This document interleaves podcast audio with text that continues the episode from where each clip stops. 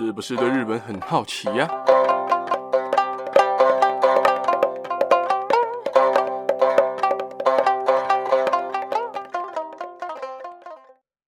？Hello，大家好，我是八格牙路。各位，今天要跟大家介绍的是近期在 Netflix 上面超级红的一部动漫，而且真的是一个脑洞超级大开，竟然叫人类跟神明单挑的一部动漫。这部动漫的名字叫做《终末的女武神》。而今天要跟大家介绍的呢，是人类方赢的第一名，也就是赢的第一场的第一个人类，还有我觉得输的最帅的一个人类。啊、对，先跟大家讲《终末的女武神》这部动漫的大纲好了，我用比较不一样的方式，让大家超快而且超简单的理解这部动漫。来咯，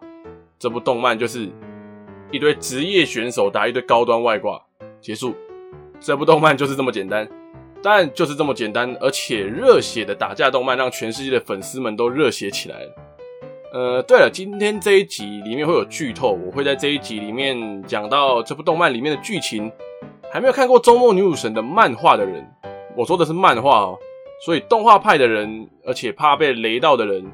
我建议你先转弯离开，先去听听别人的 podcast，要不然你会后悔。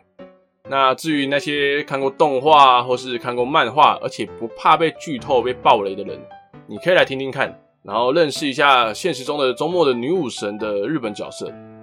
而根据终末的女武神里面出场名单里面的日本人物，我分成了三大篇，分别是人类篇、传说人物篇以及神明篇。而今天要跟大家介绍的是人类篇的上集。所以人类篇我会分成两篇来介绍，是因为今天会先介绍两个人。先介绍两个人的原因是因为另外一个现在还没上场，所以我之后会再跟大家介绍。而要先跟大家介绍的是我前面说到的是人类方赢的第一场，而且也是被大家调侃为是因为国籍才赢的日本传奇最强剑士佐佐木小次郎。在漫画里面，佐佐木小次郎是人类方第三个上场的，他的对手是海神波塞冬。原本一开始佐佐木一直被波塞冬压着打，然后偶尔会反击一下，但基本上也没有伤到波塞冬。但是因为波塞冬有点轻敌，他一直觉得他是最强的，甚至漫画里面都说他是战神。虽然说在现实他是海神，而且实力也蛮强，但是在漫画里面作者把他塑造成一个战神，基本上没有什么人打得赢他，打几个赢几个的一个希腊神。当然他在神话里面他真的实力蛮强的，所以当他遇到佐佐木小次郎这样没有赢过任何一场的剑士。他就轻敌。呃，对了，先跟大家讲一下，在剧情里面啊，小次郎是生涯没有赢过任何一次的一个人。而关于这一点，我等一下会跟大家来解释。而就像我前面所讲的，基本上他是整场是波塞冬压着小次郎打，但是大家应该都没有忘记一开始我所说的，他们全部人类方都带着外挂，啊，佐佐木的外挂就是女武神赫瑞斯特。就在波塞冬把佐佐木的剑砍断的时候，佐佐木。直接把断刀捡起来，然后断刀直接变成另外一把刀。为什么可以这样？就是因为他的刀是女武神赫瑞斯特变成的。而他在变成二刀流之后啊，瞬间实力大增，而且还伤到了波塞冬。波塞冬直接一个不爽啊，直接开大招四十四页大洪水。那么听起来就是一个很弱的技能，但是就很帅，直接变一个超快三百六十度无死角攻击佐佐木。佐佐木毕竟也是人类，所以在防守波塞冬的攻势的时候也开始落入下风，然后就开始有点支撑不住。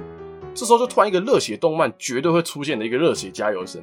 只是这个加油我自己看的时候也笑出来。你就看到一大群大叔在那个观众席上面开始挥空刀，然后那个声音响彻整座竞技场。佐佐木听到的时候也瞬间醒了过来，直接一个见闻色的霸气，然后就开始近身波塞冬，然后就开始近身到波塞冬面前的时候，他直接先砍了波塞冬拿三叉戟的右臂，然后三叉戟断成两半。但是波塞冬的反应也很快啊。他就直接把他自己的右手跟三叉戟接起来，抓起来，然后想要再砍过去，结果没想到佐佐木速度更快，然后就直接把他左手也砍下来。然后当你以为，哎，他没有手了，结束了，这场已经结束了，然后结果没想到波塞冬用一个很快的速度，用嘴巴把他的三叉戟咬起来，然后又想要再攻过去，但是想也知道，你手都没了，手都没他快了，你嘴巴怎么能有用，对不对？于是佐佐木小次郎就直接双刀砍下去，然后波塞冬的身体变成四块倒了下去。这场比赛，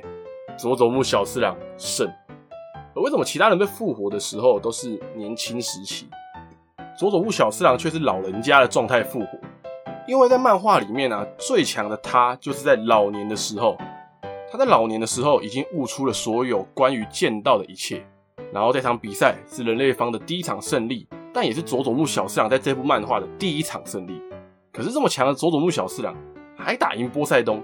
大家就很好奇。我刚刚前面讲佐佐木小四郎真的有前面讲这么不堪吗？怎么打怎么输，然后怎么打不赢就投降了？因为佐佐木小四郎在漫画里的刻画是怎么打怎么输的，打不赢就投降。但是他会在脑中跟那些强者对决上万次。然后预想各种可能性啊，然后真的遇到强者的时候，那些强者也能感觉到他的碾压，甚至被他那个气势吓到直接跪下来。漫画里讲说，甚至到此后的几百年，他的大脑还是在跟那些强者对决。虽然漫画里是这样说啦，但以我自己的话来讲，那是他的意识在跟那些强者对决。而其实真实状况并不是这样的。现在我要来说真实的，也就是现实中的佐佐木小四郎。我觉得，如果你听完我说了这段佐佐木小四郎的现实的故事之后，你会更敬佩这个日本第一剑士。其实现实中的佐佐木不是怎么打怎么输的剑士，他也不是一个打不赢就投降的剑士，他不是在漫画里面讲的这么弱，打不赢就认输，反而他是一个超强的剑士。在当时，他是日本的独孤求败，根本不会输的剑士，在当时基本上是无人能敌的状态。他的出生年找不到资料了，所以没办法判断他是几岁的人。而他曾经在中条流的富田义元，也就是开创富田流的人，跟中卷自哉的手下拜过师。两个师傅都是以小太刀术闻名的，比较擅长用斜拆之类的比较短的刀械。但是尽管他拜师在小太刀术的两位大师的门下，他还是经常会用到其他不同种类的兵器，去跟师傅啊，要不然就师兄师弟切磋。也有可能是因为他经常用其他兵器的关系，所以他就发现他好像更擅长用野太刀。野太刀是什么？野太刀通常就是指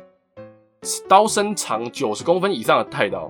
但是一般人会把比较大的太刀啊直接叫成野太刀啊。一般的大太刀刀身通常都一百五十公分以上，而佐佐木小上的专武物干佐，它的长度就是三尺二寸的野太刀，大概就是一百零七公分左右的刀。而且在当时，他发明出了一个超强的剑法，你会在很多的游戏啊、动漫里面人物的招式啊，或游戏里面的招式，你都会听到。尤其一个最有名的《神奇宝贝》里面小智的大王焰，他就有一招技能叫做焰反。此番没开始，这个技能据传有亲眼目睹这招的人，基本上都死了。这个技能很扯的说法是，他的刀快到曾经把飞行中的燕子直接砍下来，所以就把这个技能称作为焰反。可是他在跟宫本武藏在炎流岛之战单挑的时候，也没有人看到，然后他也没有把这一招传给他的炎流派的弟子，所以这招厌反直接就失传。而你现在可以在网络上看到的厌反，或者是那种拔刀术的厌反，基本上都是已经变形的。正宗的厌反已经在佐佐木小四郎走之后，已经一起了永远的埋葬。而刚刚讲到的炎流岛之战啊，就是大家在讨论佐佐木小四郎的强度的时候，绝对会讨论到的一场史诗级的单挑。而这场单挑也是佐佐木小次郎的一场很重要的单挑，对手是一个传奇的二刀流剑士。你在战国无双啊，或者是蛇魔之类的单单机游戏，常常会看到的一个剑士，叫做宫本武藏。这场单挑因为没有另外的人看到，所以根据这场单挑的描述，在每本书里面讲的都有点不太一样，甚至每一本讲的佐佐木小次郎的年纪也都不太一样，从十八岁啊到七十岁都有。而且两方拿的武器，每一本讲的都不一样，长度啊，然后刀的材质啊都不一样，所以我就挑了一个比较多、流传度比较高一点的一个讲法。这个说法是在炎流岛之战的时候，他跟宫本武藏约定好说要在午前八时决斗，就是八点的时候决斗。而出于对对手的尊重，他就提早到了约定好的地方等。但是宫本武藏偏偏就是要迟到，而他们规定，如果在早上十点之前，你如果没到，你就是弃权。也就是没到那个人就是输了啦，但是宫本武藏九点多了还是没到，你自己想想，如果是你，你会怎么想？这时候的佐佐木已经等到有点烦，而且还有点急。平常他是很潇洒，但是这一次他是非常认真的对待这场决斗，所以他也不想要不战而胜。但九点半的时候，武藏就出现了，而且他的腰间插了一把短刀，手上拿着一把木刀，那把木刀的长度有四尺二寸那么长。我刚刚有讲佐佐木的雾干佐这把刀是三尺二寸。所以武藏的刀是整整比佐佐木的刀还要长上一尺整，但是佐佐木这个时候哪还有心情管他刀多长，直接气到冲过去就要干他。但是武藏还说了一句话激他说：“你刀鞘都丢掉了，啊，你是要怎么赢我？”啊，小上哪管他，直接冲上去就要砍他。但是就是因为他的怒气跟他的焦虑，导致他发挥失常，而且他因为他的刀不比武藏的那把四尺二寸的刀还长，所以他也没办法发挥他刀长的优势，甚至他连绝技厌烦都使不出来。然后最后因为沉不住气，最后武藏就用这样的心理战术击溃了佐佐木的心如止水。最后佐佐木小次郎的肉身跟他的绝技厌烦，就在一六一二年跟世界说再见，留下了一段非常精彩的剑士佳话。而至于我对佐佐木小次郎的感想啊，在接下来介绍完下一个人物之后会一起讲。而接下来这个人物呢，标题上面也有写，大家应该也都看到。而这个人物在漫画里面的评价，大多数是被捧得太高了，毕竟他打的对手是。印度主神之一湿婆，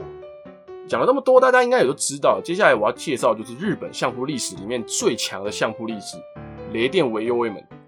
跟前面佐佐木小次郎一样，我们要先来讲讲他在漫画里面的描绘，还有跟湿婆的单挑部分。雷电刚开始出场的时候，他躺在一个超大的床上，然后旁边还睡了很多女生啊。怎么感觉这今天这集如果放在 YouTube 上，绝对被下架？不管了，我继续说。他在被希路特叫醒之后，瞬间就跳起来，然后给希路特一个壁咚，然后希路特就大叫了一声：“你以为他是求救吗？不是，他是叫他的三妹特鲁德。”然后就来了一段整部漫画到现在我最喜欢的一幕：三妹特鲁德就直接撞进来房间，他超高超壮，然后雷电就直接眼睛发亮，直接抱上去，然后说一句：“爷就喜欢开大车。”然后特鲁德回了一句：“男人的嘴骗人的鬼啊，不是说错了，抱歉。”是男人的花言巧语，不要在这边油嘴滑舌的。雷电就说他是认真的，特鲁德直接感动到出现少女颜。原本明明是一个超帅的进场，结果直接被雷电搞到少女心喷发，超好笑。为什么我很喜欢这一段呢？因为如果希路特的身高是一百六，那我看大概特鲁德的身高有三百二，因为雷电在历史中他的身高有一百九十七公分高，但是他抱特鲁德的时候，头顶直到特鲁德的下胸。你就知道特鲁德的身高有多高啊！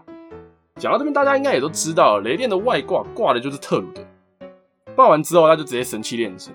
特鲁德在神话中，他的代表能力是力量，所以佩戴雷电这样最强的相扑力士上，根本就是如虎添翼。然后在神器炼完之后啊，他就准备要上场开打了。而他打的对手不是像前面的几场打西方神，他打的这场对手是一个亚洲神，是一个印度来的毁灭之神湿婆。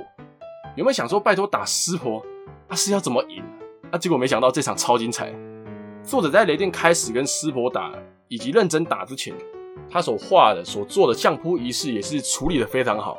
包括撒盐啊、沉、四股、蹲踞这四个动作都做了非常好的画面。看来作者应该也是一个相扑迷。然后我以为他在做完上场动作之后，应该会直接来一个他的四进手其中一招，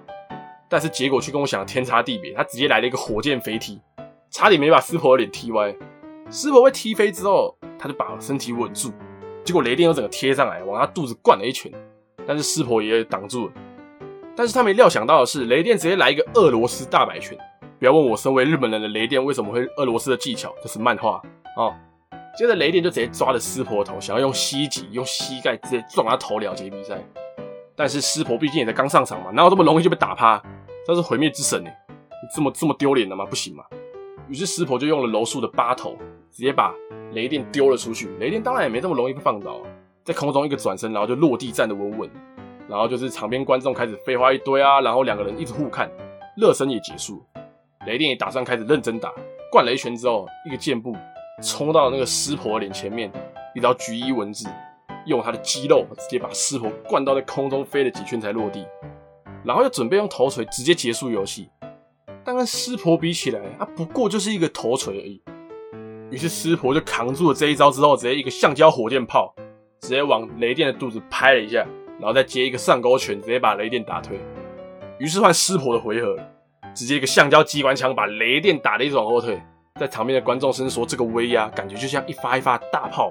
往雷电身上打。”你们听这个一发一发大炮，就是就能知道湿婆的力量有多夸张。但是雷电的身体也不知道在硬什么，就是扛下来，硬扛下来。然后他就趁一个空隙，直接抓住了湿婆其中一只手。湿婆叫他放开，他也不放开。然后肌肉就整个大爆发，直接把他手掐烂。场面的女武神也解释说，因为特鲁德的关系，所以他不能控制的那些肌肉受到了控制，而且可以把肌力集中到两边的手腕，雷电才能把湿婆的手直接掐烂，直接捏烂。但湿婆在故事中他是印度神的顶点，打败了一千一百一十六柱神的男人，怎么可能会输在这边呢？于是换湿婆也开始认真了，他们两个就开始互相暴揍啊，各种头锤啊，就是没有谁占上风的状况。于是湿婆就开始冷静下来，开始了他的必杀五步，那个五是武器的五，必杀五步。雷电直接看到傻掉，然后被湿婆莫名其妙的打了一波，雷电就超不爽的把肌肉集中到双腿，要冲过去灌他，结果湿婆又跳舞躲过，然后就直接给他后背一脚踹下去。接下来整段感觉雷电就是被当小孩子打。但是雷电又把肌肉集中到了两只手前臂，挡住了湿婆的每一拳。那个两个前臂看起来就是两颗西瓜在那边。但是湿婆也没有这么笨嘛，他就直接用他的脚把他的手踩下来，跳到他的正上方，直接来一个恶魔风脚，用脚跟从他的头上踢了下去。雷电的皮肤就从脸上啊到胸口到胸口以下地方，瞬间就烧焦了。大家都想说湿婆差不多要赢了的时候，雷电就突然舔了一下嘴唇，笑了出来。然后就开始了相扑力士上图表之后的仪式，四股蹲踞，然后拍了一掌之后，直接用他试镜手的第一招铁炮，用全力把肌肉集中到他的右手上面，直接一掌往湿婆的脸上拍。但湿婆的反应也是很快，他用两只手来防御了这一招，但是防御的那两只手也直接被打断，可想而知这条铁炮有多可怕。但因为刚刚的那个转移肌肉，雷电的身体也开始在崩坏，湿婆也剩一只手。到底会怎样发展下去呢？我们下集继续说啊、哦，没有啦，开玩笑。因为转移肌肉的身体崩坏了，雷电其实有点接近极限，但是因为他才刚开始认真打，所以他不打算就这样结束，他要赌上他立誓的名誉，继续跟他拼下去，所以他就叫特鲁德继续转移他的肌肉，不要停下来，为他做下一次每一次的攻击的准备。师婆同时也发觉这件事，然后就再也不把大招搬出来，可能真的会死在竞技场上。于是湿婆就把他的手插到身体里面，捏住自己的心脏，直接刺激了心脏，强制让心跳节奏变快，然后让自己的身体整个燃烧起来。这就是湿婆大招——轮回无永灰烬。于是他们就开始了双方最后赌上生命的对决。他们就开始互扁，然后一人一神持续的朝着对方攻击，也持续的闪躲着对方的大招。湿婆在躲掉雷电的一拳之后，翻身一个回旋踢，直接把雷电的手踢到烧焦。雷电也没在怕，不甘示弱，用试镜手的第二招哈利腿攻击湿婆，但也一直被湿婆躲掉。哈利腿就是打巴掌的意思，简单来讲就是打巴掌。于是他就用了试镜手的第三招 Kanuki，成功的撂倒了湿婆，但湿婆也用一个回旋踢回敬了雷电一招。接下来就是一样非常热血的互殴啊、头锤等等的招式，就持续的对决着。最后接近尾声的时候，两个人基本上都力竭，停了下来。决定要用最后一招决胜负，跟他跟对方拼了。雷电也一样用他铁炮，湿炮用了炎舞，互相朝对方冲了过去。但雷电的铁炮被湿婆的炎舞一脚给破解了，而且他的右手也被湿婆的脚跟给踢成了两半，直接削成两半。最后他也没力了。湿婆也对这个可敬的对手致上了最高的敬意。跟他讲完话之后，湿婆一个回头，把雷电的头给削了下来。这场雷电跟湿婆的对决就到这边结束了。我认为雷电的这场比赛啊，我看的是最热血沸腾，而且觉得最好看的，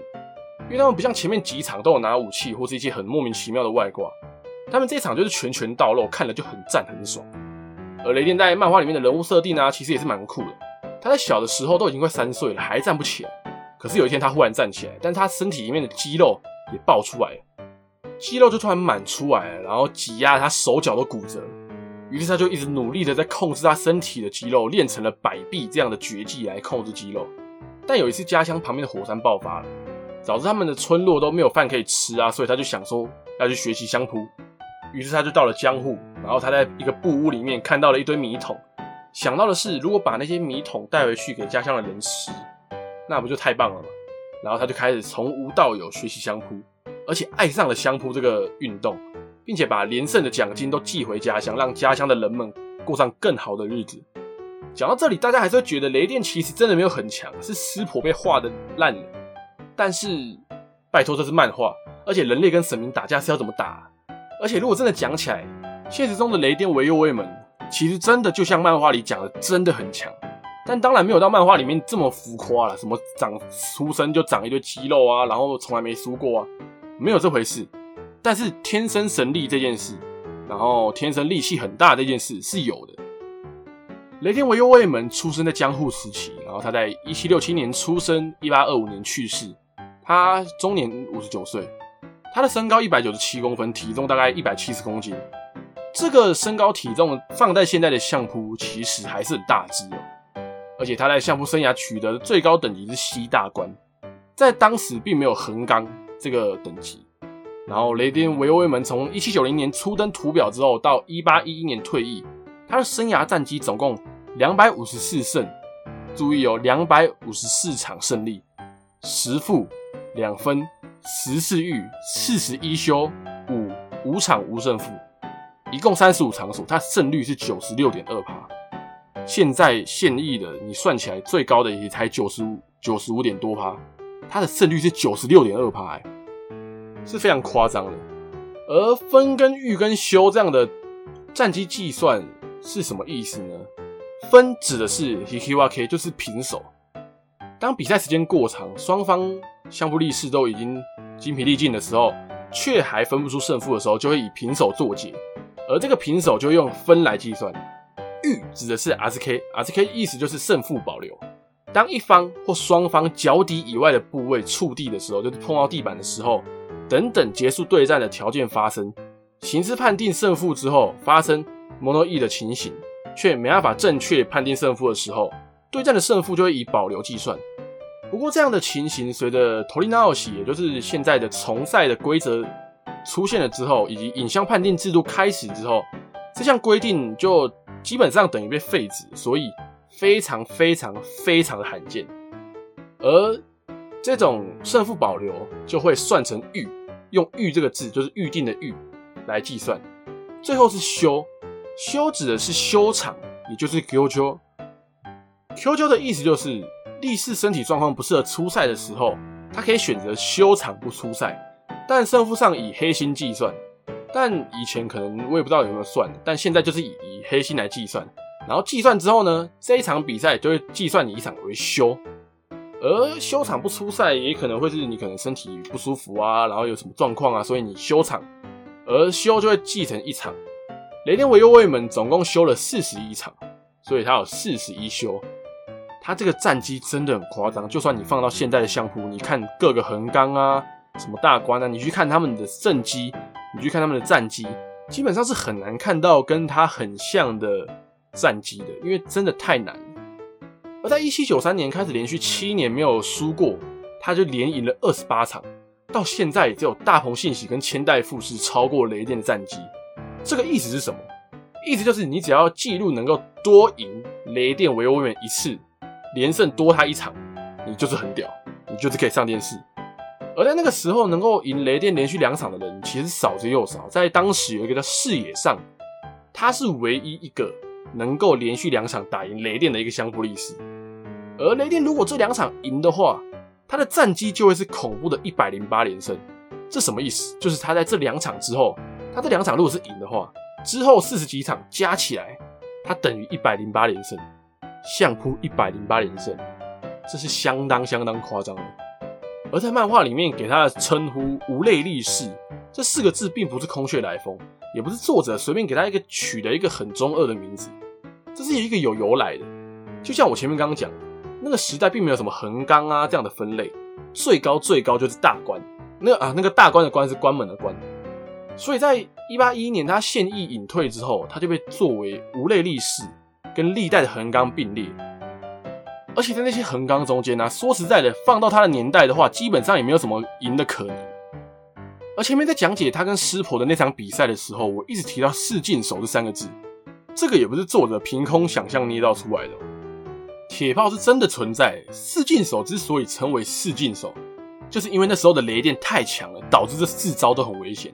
但现在的相扑还是可以看到这几个动作。先来跟大家讲讲有哪四招，再来跟大家讲讲一个有名的传说。这四招的第一招，哈利腿就是我刚刚前面讲的哈利腿，白话就是呼巴掌，就是一个甩巴掌。据说雷电呢、啊、曾经将一个相扑力士一巴掌打飞，那个力士在那个晚上被打飞的那个晚上，吐血吐到不治身亡，你就知道雷电有多夸张了。再来就是糍粑里，糍粑里就是漫画里面的铁炮，铁炮其实就是《快打旋风》里面的百列掌。如果你有玩过《快打旋风》的话，那个《快打旋风》里面那个本田那个相扑选手有一招百列掌，就是一个一直出掌、一直推对手的动作。这个动作也是非常常见的。如果你有看过相扑的话，你一定有看过这动作。再来就是萨巴欧利，萨巴欧利就是用自己自身的体重来压制对方，然后让对方没办法承受，让对手的膝盖跪到地板上来取得胜利。再来就是 Kanoki，Kanoki 就是两手环抱，然后双手握住，然后扣住对手，让对手没办法动作的一个技法。然后一样，如果你有玩过《快打旋风》的话，里面那个人本田有一招就是抱住对手，然后一直挤啊挤啊挤的那一招就是。而刚刚讲的传说啊，就是刚刚讲的第四个 Kanoki，Kanoki 就是当时有一个力士啊，叫做八角正右卫门，一样都叫右卫门。他在跟雷电对决的时候，雷电用了 Kanoki，结果八角正右卫门的手腕直接被折断。由此可见，雷电当时的力量有多么的可怕，随便一招就可以把人家手腕给用断，什么意思？到到底怎么打？在历史上，他的确也是可以称作无敌啊。毕竟这样的战绩放到现在的相扑界，还是一样很可怕。而且他的体型一百九十七公分，一百七十公斤，可以说是一个巨人，可以说是非常巨大。基本上，如果放在现在的相扑界的话，雷电应该还是无人能敌啊。而且，如果放在现在，他的位阶肯定是横纲，而且是最强的那个横纲。但是。介绍完了雷电的生平之后啊，大家不会很好奇一件事吗？就是为什么无论是故事或是现实都这么无敌的雷电维欧卫门，为什么会被作者画死？关于这个问题，我自己在看完漫画开始打这篇稿子的时候，我也想了很久，也很认真的去查了现在很多关于日本相扑的事情跟新闻，最后总结出了一个我自己的结论。先声明哦，这是我自己的想法。如果听众你们有喜欢相扑的人，听完可以尽量大力的鞭策我或者纠正我都没有关系，我都会听，而且并且继续去深入了解关于相扑的所有事情，但不要无意义的谩骂哦。我觉得啦，这部动漫之所以好看，就是因为作者对于每个人物的历史跟刻画都做得蛮到位的，而且像雷电，当然当然也有很浮夸的部分啊，但是很多部分其实是有参照历史来做设计的。而日本相扑大家也非常的清楚，它虽然称不上是国民运动，但是。相扑也是日本非常著名，并且发扬光大到西方国家的传统体育竞技运动，而且可以说是家喻户晓。甚至现在还有很多的 ABC 选手，也就是很多的外国选手。小时候，我爸就常常转到转播相扑的频道看，我也会跟着看。但那时候我就觉得，为什么比的人都这么胖？因为大家对运动员啊或体育赛事啊，会想到的不是肌肉一堆，要不然就是瘦瘦的，不会是那种看起来肥肥胖胖的。但是长大后看那些关于相扑的纪录片或影片，才发现那些根本不是肥肉，很多都是肌肉。而且其实大家要知道，相扑选手的体脂肪说不定比现在在听这集 podcast 的你还要低哦。他们很多一百五十公斤的人啊，体脂肪才二十五；一百三十公斤的人，体脂肪才二三的。而且他们有的选手是筋肉型的选手，就是都是肌肉。例如我刚刚讲到的千代富士，他们就是壮壮。所以那些真的不是肥肉，所以现在看他们比赛的时候其实蛮过瘾。但是现在的相扑选手啊，讲横纲就好了。现役日本在地的现役的横纲也只剩一个，叫做白鹏翔，其他很多都是蒙古人。但是白鹏翔也差不多要退役，所以现在的相扑啊，在日本其实有点出现断层的感觉。日本相扑的现状啊，看起来很强大，还是很强盛。但是感觉有点出现断层了，所以我觉得为什么作者会把雷电维欧卫门跟湿婆这样印度最强的神只放在一起，让他们 PK，并且把它画死？我觉得可能有以下几个原因，这是我自己想出来的。第一个是雷电太无敌了，对不对？太无敌，根本没人打得赢，所以放一个更无敌的来跟他尬。第二个就是湿婆太强，人类方基本上没什么人能打得赢，而且湿婆没有武器。再来第三个就是，作者可能是一个相扑迷，他可能太满现在日本相扑的现状，所以他想要透过这一段战斗，让大家看到相扑的现状，特地用雷电这样无敌的，并且是相扑历史上最强的一个相扑力士，把他画死，让日本人看到日本相扑不能这么堕落。我自己是很喜欢相扑那种很热血的感觉，也希望相扑不要出现断层，希望可以继续强盛下去，并且我也很想要在以后去日本的时候去看看一场相扑比赛，来圆一次梦。而最后，我想跟大家讲讲我对于这两场比赛，而且对这两人的想法。先说佐佐木小次郎好了，他在漫画里面给我的感觉就是，干这个人太帅，感觉就很潇洒，因为他就是个大叔嘛，我就很喜欢那种大叔型的角色。而且他怎么可能没赢过？感觉就是太强没有对手。然后的确，查完资料之后，果然呐、佐佐木小次郎根本就是一个独孤求败，他根本没有输过啊。虽然他被很多的网友调侃是因为国籍才赢的，但是这不就很像其他动漫一样？一个超强的 BOSS 就是要用一个超普通的主角来打败啊！而且在作品里面，他就已经被作者设定成一个百战百输，然后打不赢就投降的角色，你直接把他画死，那这部动漫就不会这么火了，就基本上直接走下坡了。而且我觉得超可惜的，我是说现实中的佐佐木小次郎，不是动漫里面，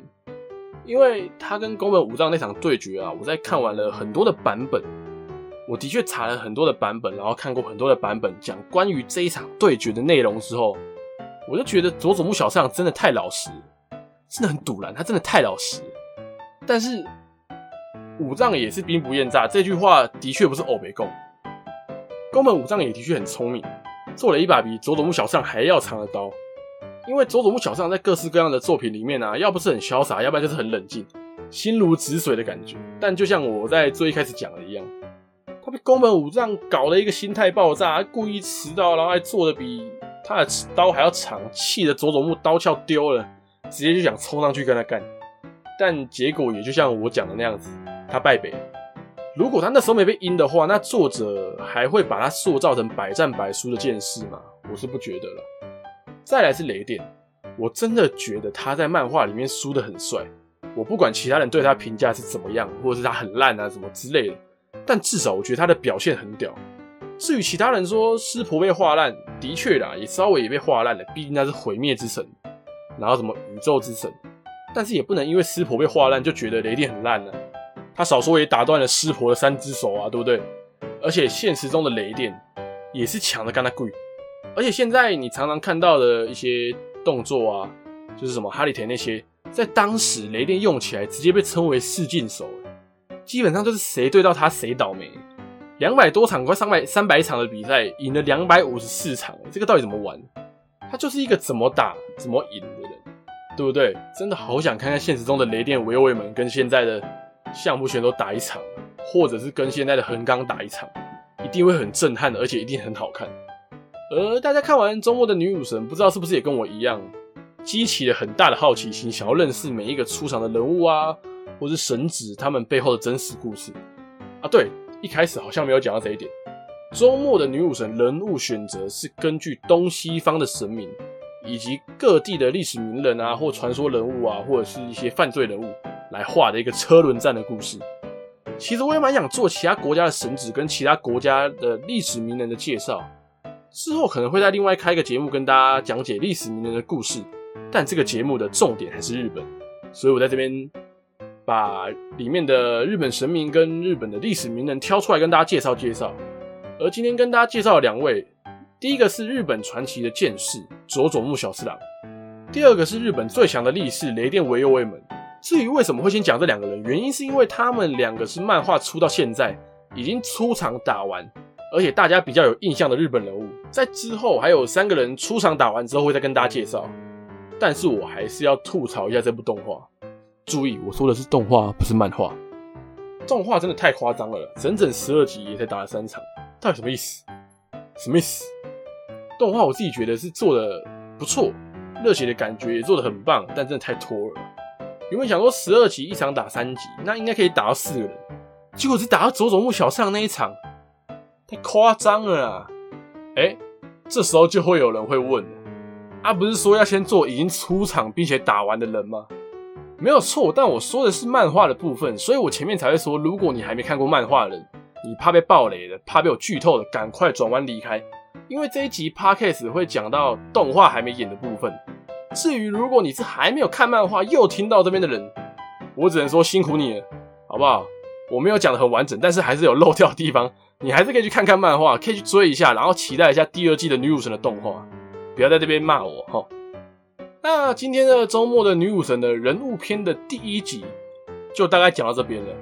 其实最近听的人也越来越多了，也希望大家可以追踪一下我的 IG，因为有时候 IG 也会介绍一些日本的最新资讯啊、新闻啊，或者跟今天讲的跟动漫相关的新闻跟介绍，以及平常讲的集数里面的一些小补充，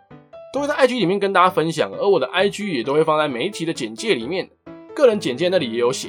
大家可以去追踪看看。如果你有什么喜欢的动画啊、漫画啊，或者有什么喜欢的日本的历史人物啊，或者是神祇神明。都可以在 IG 私讯我，或者是 First Story 留言跟我讲，Apple Podcast 也可以留言，我来者不拒，好不好？你想听什么，我就做什么，好不好？做什么给你听，好不好？那今天的分享就大概到这边喽。最后一样，如果你或你的家人朋友们对日本文化有兴趣的话，听完这一集不妨订阅、关注、分享给你的家人朋友们，还会在之后每一集上传的时候，可以在第一时间收到通知。之后也会有更多的日本文化分享给大家。那今天就先讲到这边喽，大家拜拜。